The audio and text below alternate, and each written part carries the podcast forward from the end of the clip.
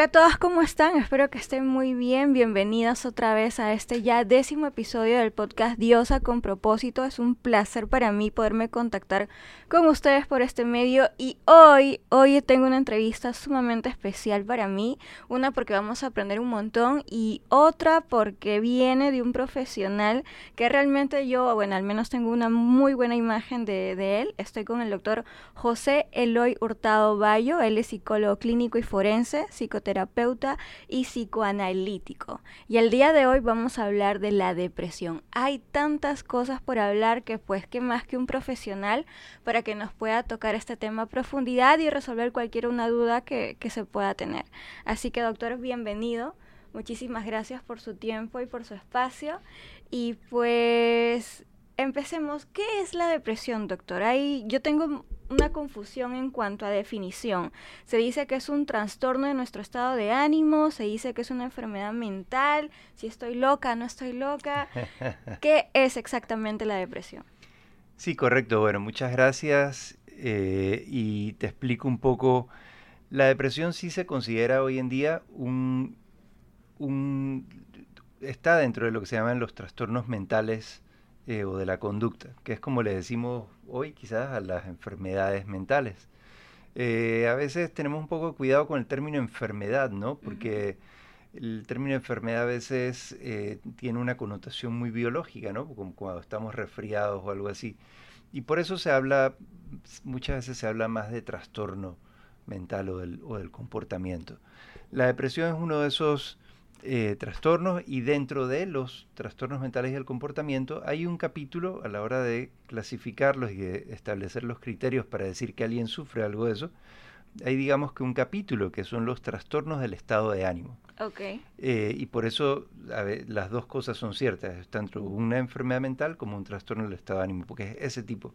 Hay trastornos del pensamiento, hay trastornos de eh, la alimentación. Los del estado de ánimo es lo que tienen que ver principalmente, pues, con lo que coloquialmente decimos los sentimientos. Eh, y, la depresión es uno de esos trastornos del estado de ánimo, eh, que se caracteriza precisamente por un estado de ánimo o humor, o sea, que, se trata de cómo uno se siente, pues principalmente triste, eh, que la persona no se siente bien, se queja sobre esto y que hay una serie de criterios para establecer cuando alguien sufre esto. También tenemos que recordar que la depresión o sea, aparte de haber un trastorno que se llama trastorno depresivo mayor, hay eh, también hay una connotación de que dentro de cualquier otro trastorno, o sea, la gente usa coloquialmente decir estoy deprimido para decir que está triste. Que está triste. Eh, no todas las personas que están tristes están deprimidas. Lo normal, lo natural, es que si a ti te pasa algo eh, negativo, si a ti te, si tú pierdes el trabajo, si te peleas con tu pareja, es natural que te sientas mal pero por lo general si las cosas cambian y se arreglan, te vuelves a sentir bien. O sea, hay una resonancia, una, una reactividad a lo que está pasando y puedes recuperar ese estado de ánimo. Es allí donde yo quiero preguntar, ¿cómo me doy cuenta cuando una persona está pasando de repente por un periodo, digamos, medio largo de tristeza o ya está cayendo en un inicio de depresión? Porque tengo entendido que hay niveles de depresión. Sí, también. Bueno, una, una de esas cosas es que eh, qué tan, qué tan eh, coherente esto es con lo que le está pasando a la persona en su vida. Si una persona acaba de tener una pérdida, de, que la depresión tiene que ver mucho con las pérdidas, perdió su trabajo, o murió un ser querido, o, le, o no le está yendo bien en una situación de pareja, todo esto, es natural que la persona se sienta triste. O sea, lo raro sería que estuviera contenta. Eh, pero ¿qué tanto tiene esa persona capacidad, por ejemplo, para una vez, para poner a andar sus recursos para poder cambiar la situación? ¿Qué tanto esa persona está pudiendo, a pesar de su tristeza, eh, poco a poco volver a funcionar? Eso es una de las cosas que nos ayuda a saber si hay una depresión o es simplemente algo, lo que nosotros llamamos, por ejemplo, un trastorno adaptativo, que, que es cuando te pasa algo que le puede que, es un golpe para cualquiera, pero estás tratando de adaptarte a la situación y te está costando un poco. Entonces, eso podría ser eso nada más. Eh, ¿Cuáles son algunos signos de, la depresión? Para decir que alguien está deprimido realmente. Nosotros hablamos que tiene que haber por, eh, cinco o más, y que eso tiene que ver también con la intensidad, cinco o más de alguno de los siguientes elementos que te voy a decir, que son los criterios diagnósticos para esto. Estado de ánimo depresivo la mayor parte del día, casi cada día, según lo indica el propio sujeto, o sea, que se siente triste o vacío, o por la observación de otros, por ejemplo, que la persona llora. Eh, también es importante notar que no todo el que está deprimido está triste. Exacto, eso es lo que yo le iba a preguntar. Hay mucha gente está irritable. Y eso confunde y uno no sabe cómo... Principalmente en los niños y en los adolescentes a veces están irritables, están que fácilmente, o sea, que como que todo los molesta, que todo les enoja. De hecho hay un dicho que me gusta mucho, que dice que la, la depresión es ira sin entusiasmo. O sea, porque cuando estás enojado la agarras con otro, ¿verdad? Cuando estás deprimido la agarras contigo. Es como una agresión volcada sobre ti mismo. Mm. Eh, otro elemento es disminución acusada del interés o de la capacidad para el placer en todas o casi todas las actividades, la mayor parte del día, casi cada día. Desgano. Exacto, como desgano. O sea, no solamente, nosotros le llamamos esto anedonia, no es solamente estar triste, es también, a veces la persona no, no está evidentemente triste, pero es como que si ya no pudiera disfrutar de las cosas. No, es apatía. También. También una forma de verlo, ¿no? Lo que antes te interesaba ya no te interesa, o simplemente la persona dice como que, como que nada la pone feliz, es como que está así aplanado. Pérdida importante de peso también es uno de esos elementos, recuerda, pueden ser como cinco de todo esto que te estoy contando, eh, sin haber hecho régimen o, intentado cambiar de, de peso, o un aumento también, o sea, una una pérdida significativa, tanto o de peso, aumento o pérdida, o también aumento o pérdida del apetito muy significativa. Es un cambio importante, o sea, que cambian los patrones usuales de esa persona. ¿Y eso también lo puedo asociar de repente con estrés? Porque mm, también coloquialmente has dicho, ah, no, por estrés bajas de peso, por estrés también subes de peso, si no duermes bien también subes de peso, pero puede estar pasando por una depresión. Sí, estos son como, como criterios extras. Tiene que haber, para que sea depresión, tiene que ser el estado de ánimo depresivo, algo de esto de la apatía o de pérdida de interés y entonces alguno de los otros. Y esto, ¿qué tanto están? Entonces hablamos de una depresión leve, moderada o grave. Mm. Insomnio o hipersomnia, dormir demasiado casi cada día. Eh, agitación, enlentecimiento psicomotor casi cada día, o sea, eh, la gente a veces la ves como que está como lenta, como que le pesa. Fatiga o pérdida de energía, Sentimientos de inutilidad o de culpa excesivos, inapropiados, eh, eso, es, eso es muy importante. O sea, el sentimiento de culpa es una cuestión eh, central en la depresión. Eh, disminución de la capacidad para pensar o concentrarse o indecisión y o pensamientos recurrentes de muerte o ideación suicida recurrente. Eso ya es como que el nivel más... Claro, más grave.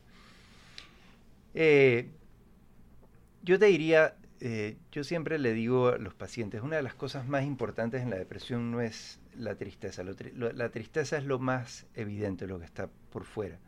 Pero una de las cosas más importantes y que, y que está realmente en el centro de la depresión es el tema de la autoestima, que está íntimamente ligado.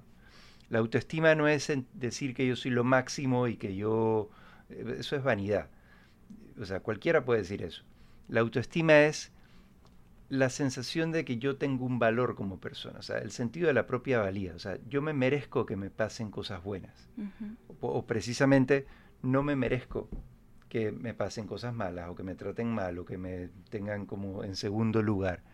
La autoestima para mí es una de las cosas claves que está en el núcleo de la depresión, porque precisamente cuando tú te sientes que no te mereces cosas buenas, entonces dejas que te traten mal o dejas que o no o no luchas por las cosas que necesitas o sientes que, claro, que me pasan cosas malas. Y de alguna otra manera eso también atraes que te pasan cosas malas. Sí, nosotros le llamamos profecía de autocumplimiento. Siento que no voy a poder y efectivamente no hago el esfuerzo o cuestión, entonces no, no lo logro. Y muchas veces, sí, si tú crees que no te lo mereces, que no te vas a dar las oportunidades, a veces no las buscas con la suficiente fuerza, motivación, todo esto. Y eso tiene mucho, muchísimo que ver eh, con la depresión y más que todo en los aspectos relacionales. Cuando dice aspectos relacionales. Los temas, por ejemplo, de pareja, de estar en una relación donde no te valoran o de o, la, bueno, esto pasa hoy en día, tanto mujeres o hombres, ¿no? O sea, de, de quedarte en una relación donde no te tratan de manera justa o que te engañen y le estás perdonando a la persona o que te maltraten, los temas de violencia. Los temas de violencia por lo general no empiezan eh, con el femicidio y toda esta cuestión, empiezan con pequeñas agresiones, con pequeños malos tratos que poquito a poco van escalando y muchas veces, ¿por qué en un momento dado esa persona no detiene, no deja esa relación, no corta? Porque si, si mi autoestima no está bien, yo siento que si pierdo a esta persona, no, nadie me va a querer. Eso es baja autoestima asociada a depresión. Si yo siento que eh, no, no, me merezco que me pasen cosas buenas, me quedo con algo que no, que no sirve o que tiene todas las lucecitas rojas al tablero diciendo que algo no está bien. Entonces, eh, ahí principalmente eh, es donde se ve también un poco esto. Doctor, ¿y qué pasa que, por ejemplo, una de las preguntas que me han hecho llegar es, ¿qué pasa si yo me doy cuenta que un familiar cercano, un amigo, un conocido, pero algo cerca de mí, un compañero de trabajo quizá, está pasando por una depresión, pero no tengo idea cómo ayudarle, de repente cómo puedo empezar? ¿Por qué le pregunto esto? Porque como sociedad, de repente tenemos, me atrevo a decir hasta vergüenza, eh, decir, ay, pero anda el psicólogo, ay, pero anda el psiquiatra. Cuando hablamos ya de psiquiatra, ya de repente ya son grandes ligas, ¿no? o, el caso de repente está demasiado grave, demasiado heavy para ir al psiquiatra, ya es como que suena fuerte incluso. Sí. ¿Qué, ¿Qué hago? Mira, a veces a la gente le da coraje que le digan, eh, ve al psicólogo, ve al psiquiatra, ve a atenderte porque es como que tú estás mal, ¿ves? Tú estás mal, yo estoy bien, tienes que buscar ayuda. Entonces la gente se bloquea. Y, en general, también todos los temas de salud mental y, principalmente la depresión, porque o sea, la persona está en contacto con la realidad, no está loca. Exacto. Bueno, no usamos la palabra loco también, pero típicamente se asocia esa palabra cuando hay una pérdida de contacto con la realidad, o sea, cuando la persona tiene psicosis, que también puede llegar una depresión a ser tan grave para que la persona se siente así. Ahora después hablamos de eso, pero la persona en, los temas de salud mental, si tú sabes que tú estás mal, de, te quebraste un hueso, tú no dudas de que te tienen que entablillar el brazo o que tienes que buscar ayuda. Pero todo lo que tiene que ver con la mente pensamos que deberíamos poder solos. Exacto. O lo asociamos a debilidad o cuestión. Entonces la gente a veces eh, sufre más de lo necesario y se queda pasando trabajo por... O sea, cuando tú estás, es lo que hablamos hace un rato, cuando tú estás deprimido no es tristeza nada más o sea, tú puedes tener todas las cosas de tu vida bien y estar deprimido. Entonces, la gente a veces demora mucho en buscar ayuda o dejarse ayudar porque siente, como muchas cosas de la salud mental, que uno debería poder controlarlo solo. Entonces, a veces ese no es necesariamente el mejor approach, decirle a la persona busca ayuda inmediatamente porque la persona lo siente como que tú lo estás señalando y estás diciendo que es menos. El dedo acusador. Yo, yo siempre he pensado que una de las primeras cosas que uno debe hacer es decirle a la persona, o sea, acercarse emocionalmente, porque nosotros también lo que pasa es que a veces no queremos ver, o sea, es como una negación, no queremos que el otro esté mal y entonces preferimos como, como eh, ignorar esas cuestiones, hacemos como si nada estaba pasando y, preferimos no exponer al otro. Entonces a veces lo que hay que hacer es acercarse y decirle a la persona, darle una palmadita en la espalda y decirle, oye, ¿estás bien? Eh, si quisieras hablar, quiero que sepas que puedes hablar conmigo. Y de vez en cuando, cuando la persona, cuando tú haces eso, eso tiene un poder, porque la persona de alguna manera sabe que esta persona se está dando cuenta que algo me pasa. Y cuando uno está ahí emocionalmente y tú tienes realmente la disposición de escuchar al otro, ya eso es un, ya eso es un primer paso. Si esa persona se abre contigo y está dispuesta a contarte hay algo no está bien, toda cuestión, a veces simplemente, bueno, vamos a tomarnos un café, una cuestión. Ya si la persona se abre contigo, te cuenta, bueno, la verdad es que no tanto, te escucha. Si la persona está deprimida, muchas veces te vas a dar cuenta que tiene, o sea, uno mismo se siente como agobiado, ¿ves? ¿no? no que no puedes con todo lo que te está contando, no, no entiendes cómo no, no, no, no, no puede eh, tú sabes, controlarlo, su vida o lo que está haciendo o no está tomando las decisiones correctas. Y es donde uno, cuando ya hay un poquito de vínculo, uno le puede decir a la persona, oye, déjate ayudar. O si tú has tenido la experiencia de decirle, ¿sabes qué? Yo en algún momento me dejé ayudar, o sea, no es nada del otro mundo, o sea, nadie va a tomar decisiones por ti. Déjate que alguien te ayude a ver desde afuera lo que te está pasando. Y a veces ahí entonces es que la persona cede un poquito más y está dispuesta. Y uno puede inclusive acompañarlo la primera vez o decirlo, darle opciones. La, persona cuando está deprimida de verdad se siente es como una de las formas que lo describen, es como si estuviera, tú sabes, flateado, o sea, de verdad que no se sienten con fuerza y con energía. Entonces a veces el primer paso es eso, ayudarlo un poco a movilizar la, la, cuestión. A veces la gente te dice, no, es que yo no quiero hablar con un psicólogo, yo quiero, necesito un amigo y quiero contarte a ti. Eso es lo que le iba a comentar, porque, no sé, vamos a descartar de repente mitos o de repente son cosas ciertas.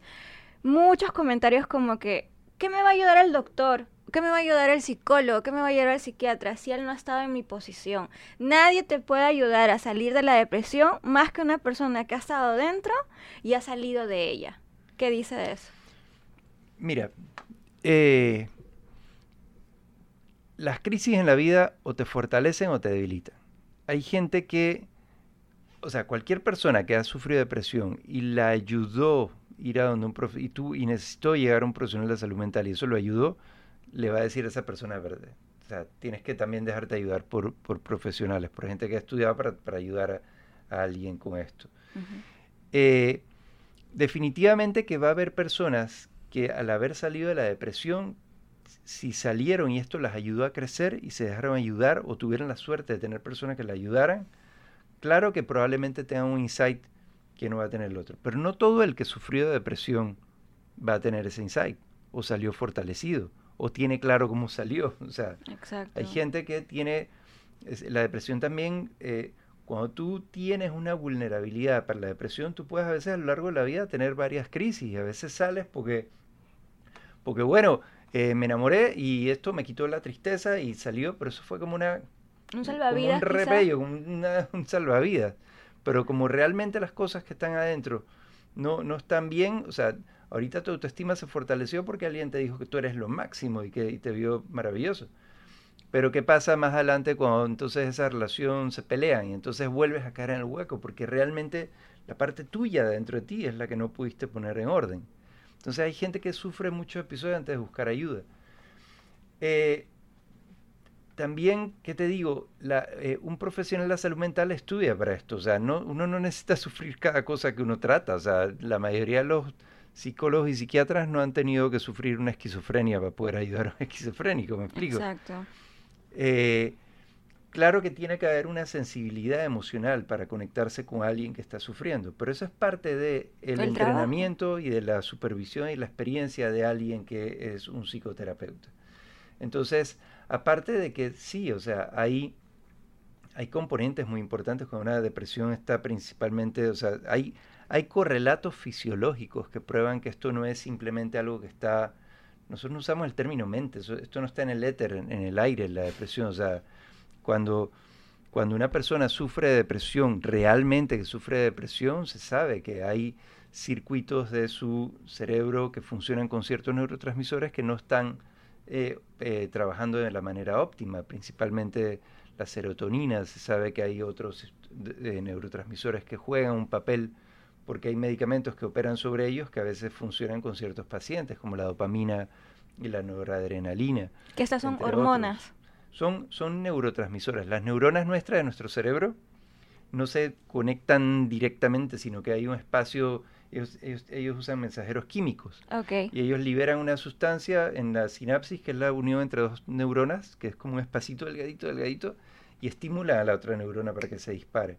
Es un, un tema eh, de hecho, el bioelectroquímico, donde se descarga y se despolariza la otra por cómo la toca la otra químicamente. Eh, y, sabemos esto en parte por cómo funcionan los antidepresivos. Muchos antidepresivos funcionan inhibiendo la recaptura de ese neurotransmisor que se soltó en la sinapsis.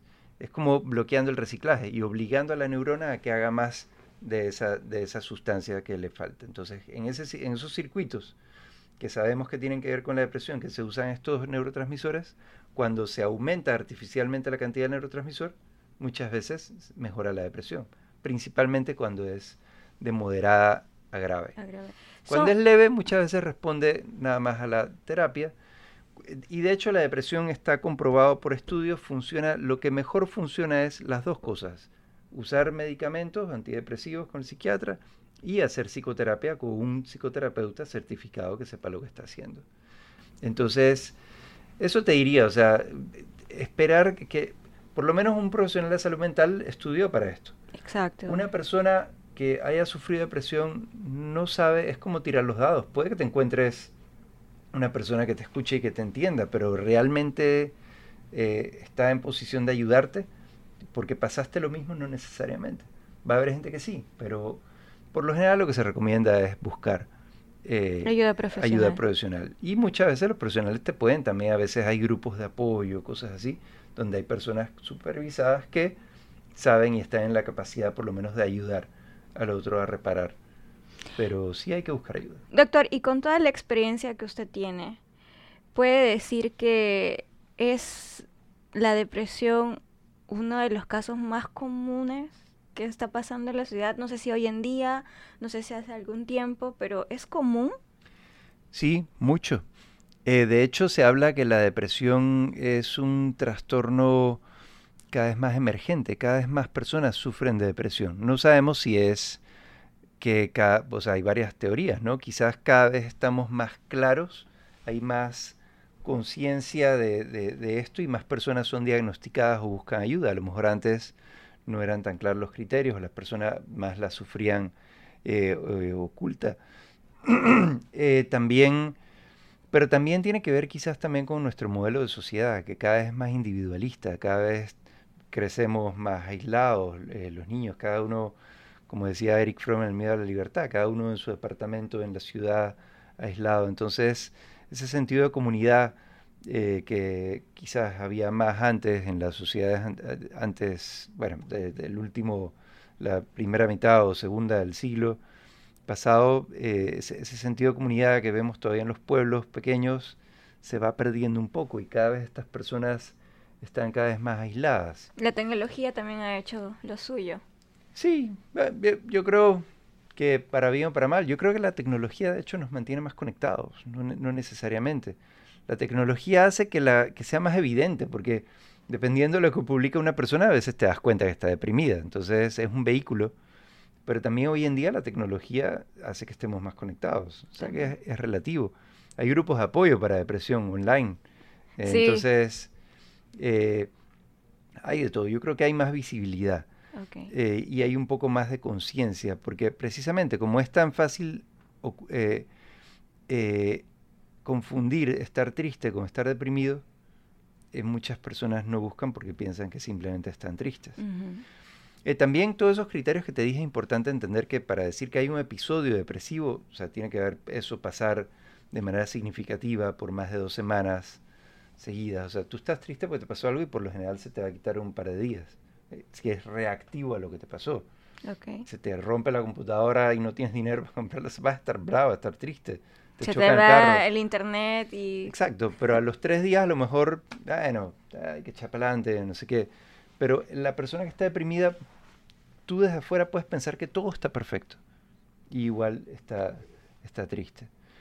Eh, también eh, bueno, dame más preguntas, pero no tengo chance de que te hagas las preguntas, dime. a lo mejor por ahí eh, se van contestando las cosas que te quiero decir. ¿La depresión se puede adquirir o se puede tener desde muy pequeño? Sí, sí, de hecho. Eh, a veces desde niños puede, puede haber depresión. nosotros hablamos de que hay un modelo como vulnerabilidad, estrés, ¿no? Para muchos trastornos, o sea, tú puedes tener una vulnerabilidad, puede ser genética, ¿ves? A veces eh, precisamente desde el punto de vista genético, puedes tener que, tú tiendas a crear menos eh, neurotransmisores, un poco, hay varias teorías, pero sí hemos visto, la epidemiología nos dice que a veces en la familia de gente que sufre trastorno de estado de ánimo hay más frecuencia, hay una mayor posibilidad de que alguien sufra. Entonces tú lo puedes heredar. Puedes heredar un componente de vulnerabilidad, porque esto no es heredar como el color del pelo de los ojos, pero se puede heredar una vulnerabilidad y si además de tener esa vulnerabilidad te pasan cosas difíciles, que es el estrés, o sea, si te ocurren situaciones eh, estresantes o las condiciones de vida y todo esto, habrá más probabilidad de que desarrolles esa vulnerabilidad. Si no tienes la vulnerabilidad, probablemente vas a aguantar más golpes en la vida. Si la tienes, vas a caer más fácil. ¿Ves? y viceversa. O sea, va a haber gente que le pasa cosas horribles y entonces, aunque no tuviera la vulnerabilidad, puede desarrollar un estrés. Pero la vulnerabilidad no es nada más. Ahí es donde se mezcla un poco, ¿no? O sea, por ejemplo, un niño que está viendo a sus padres eh, pelear enfrente de él, eso le da ansiedad. Exacto. ¿Ves? O sea, eso le da ansiedad. La ansiedad y la depresión son como dos caras de la misma moneda. La ansiedad es el temor, es miedo. La depresión es la sensación de pérdida. ¿ves? Me gusta verlo, por ejemplo, la ansiedad es como mirar hacia adelante, con miedo. La depresión es mirar hacia atrás, con tristeza. Está asociada más a la sensación de pérdida. Eh, entonces, por ejemplo, desde niño puede ir. Por eso es que a veces el niño eh, no es nada más con tristeza, es con irritabilidad, con miedo. Ese niño que está teniendo que ver a los papás peleando, o que se tiene que enfrentar la separación y no le dicen, o a una enfermedad grave que se separa de los padres de pequeño, hospitalizado. Eh, tantas cosas pueden pasar y sí puede a veces empezar a ver unos primeros episodios. Una persona que sufre depresión probablemente puede tener varios episodios a lo largo de la vida. No es que siempre va a estar deprimida, pero tiene más probabilidad que si las y más si las cosas de fondo no se han arreglado, si, si, si en tu crianza no te enseñaron que tú eras valioso, ¿ves? Y tú creas eso por default, eso es lo que tú piensas, o sea, no te consideras una persona valiosa, es más fácil que más adelante los golpes te lleven a un punto donde no te sientes... o sea, digamos que puede ser como una bombita de tiempo. Sí. Si no, si no arreglas bien las raíces. Exactamente. Por eso muchas veces se pone ese énfasis en la crianza de los niños saludable, porque ahí es donde se van a, tirar las... Casi todo estas cosas, las semillas están muy temprano. Cuando algo no pasó bien muy temprano es que está la, una vulnerabilidad que puede entonces más adelante reventar. Y el factor principal quizá puede ser para desarrollarlo, no sé, no puedo decir si siempre, pero mayormente quizás cuando desde niños, por ejemplo, la separación de sus padres. Sí, esa es una, esa es una muy importante y más si no se lleva bien. Claro que una separación nunca va a ser igual criarte con tus padres que con los con, con que si se han separado. Eh, pero digo, también hay padres que no se entienden, entonces ni modo, a veces que no queda más remedio que separarse. Pero además, ¿qué tan responsables han llevado esa separación? ¿Qué tan, qué tan claras están las cosas, las reglas del juego? La, que, haya, que, los, que el padre que no vive con el niño lo siga viendo. La, la, el niño, ¿cómo te explico? si, el, si ellos viven juntos, ese niño sabe que todos los días su papá va a llegar a la casa. Si se separan y ese papá le dice, yo te vengo a buscar el fin de semana, y no lo busca, ese niño se queda esperando. Si tú siempre que le dices que lo va a buscar, ese niño aprende a predecir que lo que se, se dijo que va a pasar, va a pasar. Exacto. Pero si esto a veces pasa, a veces no, el niño siente que no tiene control sobre las cosas que pasan. Y se empiezan a veces a crear las, las bases para, estas, para este tipo de trastornos después. Entonces, digo, nos estamos metiendo como, esto, esto hay tantas variables de por medio. Demasiadas. Pero adquirido, adquirido, o sea, esto no se pega como un resfriado, pero, pero claro que, por ejemplo, si, si te pasa, por muy sano que sea, si te pasa algo terrible, si eres víctima de violencia, si eres víctima de, de, de, una violación, cosas así, por supuesto que puedes tener dentro de... Digo, ahí vamos otra cosa, ¿no? Ya estamos hablando de un estrés postraumático, pero dentro de los síntomas puedes tener también depresión. Y si la depresión es mucho más importante que eso, también por ejemplo un duelo, es normal que estés triste porque perdiste a alguien, pero si va pasando el tiempo, va pasando los años, ha pasado más de 14 meses, los aniversarios, y no estás pudiendo levantarte, puede que llegue un momento en que ya no sea simplemente un duelo, que cumplas criterios para una depresión. Okay. Entonces, eh, sí, a veces, lo que podríamos decir es que a veces sí la depresión tiene mucho que ver con cosas que te han ocurrido. Es, si eres una persona resiliente, o sea, fuerte emocionalmente, que tienes recursos, que los aprendiste a través de una buena crianza, es más probable que cualquier golpe de la vida puedas lidiarlo mejor y no llegues a, producirse una depresión. ¿Ves? Entonces, son muchas variables al mismo tiempo, pero nadie escapa a la posibilidad de sufrirla. Se habla de que se hablaba de que precisamente para esta década eh, o para el 2030, no me acuerdo para dónde se, hablaba de que se podía llegar a pensar hasta de una persona de cada cinco en el mundo podía llegar a un momento dado a tener síntomas de depresión. Wow. Así que de grande es los estimados que hay en algún momento de su vida. Impresionante. Doctor, terminando con los mitos, ¿es cierto que ciertas conductas que uno tiene puede desarrollar eh, depresión? Eh, más o menos. Eh, yo digo que es como, un, como una espiral, ¿no? por ejemplo, si tú te involucras en conductas que son más bien autodestructivas, que no te ayudan a crecer y todo esto, probablemente se empeoran las cosas y a una depresión. Por ejemplo, el alcohol.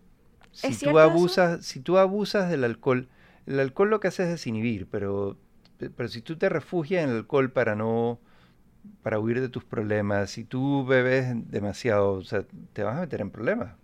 Si la persona abusa del alcohol, o sea, es demasiado, no vas a poder cumplir con tu trabajo, no vas a eh, poder cumplir bien con tu familia, vas a estar mal. Y esos problemas también se vuelven un problema. La persona que sufre, que te cuenta triste, que perdió a su matrimonio porque bebía mucho, te está contando, probablemente hay una depresión y, porque perdió a su familia, pero hasta qué punto estaba también bebiendo para controlar, entre comillas, una depresión.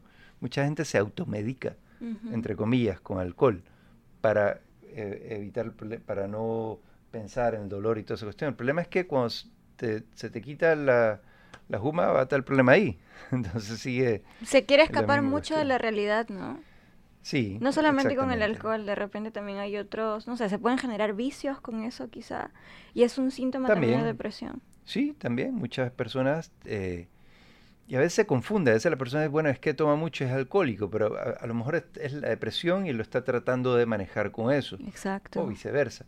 Eh, y sí, pues como te decía, las cosas que te pasan, la gente que no tiene buenos mecanismos de afrontamiento, o sea, mecanismo de afrontamiento es cómo haces tú para lidiar con las vicisitudes de la vida. La vida va constantemente a plantearte retos, cosas que no funcionan, que no salen bien. ¿Cómo haces para lidiar eso? Hay gente que tiene mecanismos adaptativos, enfrenta las cosas, ve a ver cómo hace, lo toma con humor. Hay gente que usa mecanismos que no son adaptativos. Eh, por ejemplo, tratar de ignorar las cosas hasta que crecen, crecen y explotan o decir que eso no está pasando, o eh, irse a los extremos, o, o, tornarse agresivo. Esas cosas van a aumentar los problemas, ¿verdad? Entonces, si una cosa va creciendo y va creciendo, eh, y como te decía en algún momento, si las cosas explotan, llega un momento que tú sientes que no puedes hacer nada, que no lo haces nada bien, que no lo controlo, que a mí nunca me sale nada bien. Es como una espiral, o sea, es difícil saber por dónde empezó pero son las cosas que alimentan un sentido de que yo no puedo, de que las cosas no me salen. Siempre, yo he dicho que la madurez, una de las medidas de la madurez es ver, mientras tú más te enfocas en el otro, tú no puedes hacer nada en la cabeza del otro, no te puedes meter. Cuando tú más te enfocas, ¿cómo contribuyo yo a lo que sea que me está pasando? Eso es madurez. Porque tú sí puedes hacer algo al respecto de ti. No es fácil. No es fácil, para nada. Y, por supuesto, ¿no? es que uno tenga la culpa de todo, pero enfocarse, tratar de tomar las riendas y la responsabilidad y ver qué puede hacer al respecto es una de las cosas. La gente que está enfocada en que afuera, que me pasan cosas, que me hacen cosas, que el otro, no sé qué, eso sí, te puedes quejar y puede que hasta tengas razón, pero no puedes hacer nada con, eh, la conducta del otro. Entonces, ¿Por qué llegado a esto? Porque esos mecanismos que no funcionan a veces alimentan y hacen que la persona esté deprimida. Muchas veces los fracasos, a veces los fracasos no tienen nada que ver conmigo, pero a veces sí. Eh, y entonces si esos fracasos tienen que ver conmigo por mis patrones y eso aumenta que me sienta mal conmigo mismo y se vuelve una espiral en bajada, eh, puede ser. no es que todos los fracasos sean porque uno está deprimido, pero también pasa que a veces... Lo tomamos muy personal Asimismo, ves gente que es muy resiliente y que el fracaso lo que hace es estimularlo para probar de nuevo. Son dos formas de verlo. increíble. dos formas de reaccionar ante las cosas que nos. La verdad que es un tema que da para mucho, para mucho. A mí me da dolor porque obviamente por el podcast el, el, el tiempo es corto, creo que todo lo que hemos hablado ha sido bastante conciso, bastante preciso. Para terminar, doctor, eh, ¿Qué debemos hacer en todo caso si nos sentimos nosotros, de repente lo repetimos, ya lo hemos hablado al inicio, lo volvemos a repetir para que quede sumamente claro? me siento mal, me siento triste, luego por un periodo ya va, ya me voy sintiendo así por un periodo de tiempo de dos semanas aprox, de repente no soy yo, de repente es alguien cercano a mí, ¿qué hago?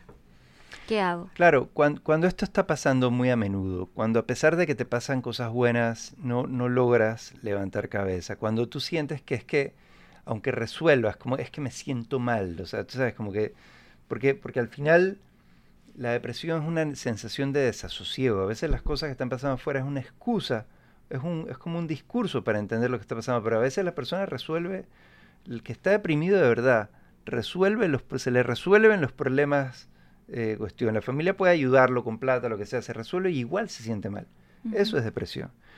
Cuando estás pensando en que sería mejor estar muerto, o peor aún, que sería mejor matarme, que los demás estarían mejor sin mí, eso es depresión grave. Lo principal es entender de que esto no es un tema de un concurso de, fuerza, o sea, no tiene sentido no buscar ayuda. Yo siempre digo que esa es la, la, depresión defendiéndose. La enfermedad quiere quedarse en la parece mentira, pero en, salud mental y en depresión se cumple mucho un, dicho que dice, eh, más vale malo conocido que bueno por conocer. Nuestra, nuestra, la enfermedad dice, la persona dice, esto es lo que yo conozco, me siento mal, pero sé cómo es esto. Y la, a, veces, a veces la persona increíble prefiere estar eh, mal, pero ya sabe, piensa que sabe cómo manejarse, que, hacer cambios que lo llevan a sentirse mejor. Entonces a veces es simplemente déjate ayudar. Si llegas a ese punto, hey, busca ayuda, busca a una persona que de confianza, dile, me siento mal, no estoy pudiendo. Y no quedarse ahí, simplemente también sin miedo, ir a donde un profesional. Que se quite de, la mente que, ay, no voy a perder tiempo, que mucha plata, yo puedo sola, yo puedo claro, La depresión es como una nube negra que te quita la perspectiva. A veces uno va a sentir realmente que no hay salida y realmente se va a sentir así. Uno no ayuda al otro diciendo, no, pero es que es fácil, yo no sé qué, o simplemente sal o mira todas las cosas bonitas. Eso no funciona porque la persona realmente no está viendo la salida. Y ahí es donde uno tiene que dejarse ayudar, buscar. Otras personas han salido, o sea, tú puedes salir también si estás oyendo esto y tienes depresión. Es darse la oportunidad. Y si no funciona, bueno, lo intenté. Pero es simplemente dejarse ayudar. Gran parte del problema es el mucho tiempo que la gente espera. Lo mucho que la gente eh, finge que todo está bien. Y, y precisamente el, el principal la principal emoción que se correlaciona con el suicidio no es la depresión, es la desesperanza. Es cuando la persona pierde la esperanza de que algún momento esto se va a arreglar o de que voy a salir de ahí.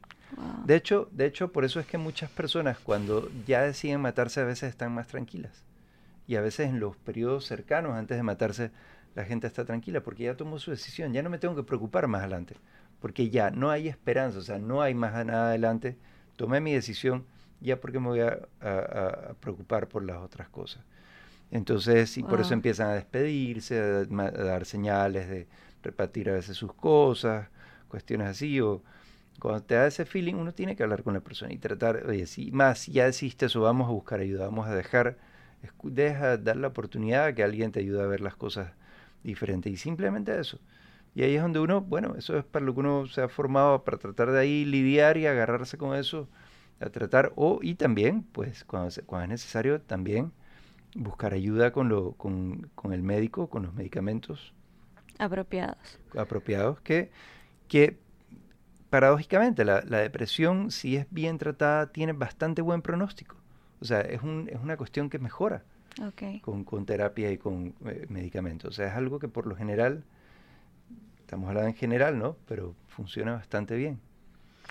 Pues sí, definitivamente un tema súper rico para hablarlo y desmenuzarlo, pero bueno, doctor, ¿dónde lo podemos encontrar? De repente con todo lo que hemos hablado, muchas, sé que muchas personas se van a interesar más por contactarse con usted. ¿Cómo lo ubicamos? Pues estamos a la orden aquí en la Clínica Psicológica La Alameda, acá en el área de, esto es Betania, la tumba muerto. Eh, el teléfono es 6618-0171 el correo joseloy.hotmail.com, siete letras, josé, l o y arroba hotmail.com y estoy trabajando en mis redes sociales aquí, voy a pedirte consejo. muy pronto, muy pronto. Estamos a la orden. Ahí en San Fernando, con mucho gusto, más que todo acá, en la Alameda. Ok, muchísimas gracias. Muchas, muchas gracias. Un placer A poder... la orden la próxima, como quiera hablar. Sí, cualquier tema. otro tema ahí que vamos a ir eh, eh, viendo en las redes, se lo vamos a tocar con usted. Muchísimas gracias, muchas gracias por su espacio. Y pues bueno, nos vemos pronto en el siguiente episodio de Diosa con propósito. Gracias. Chao.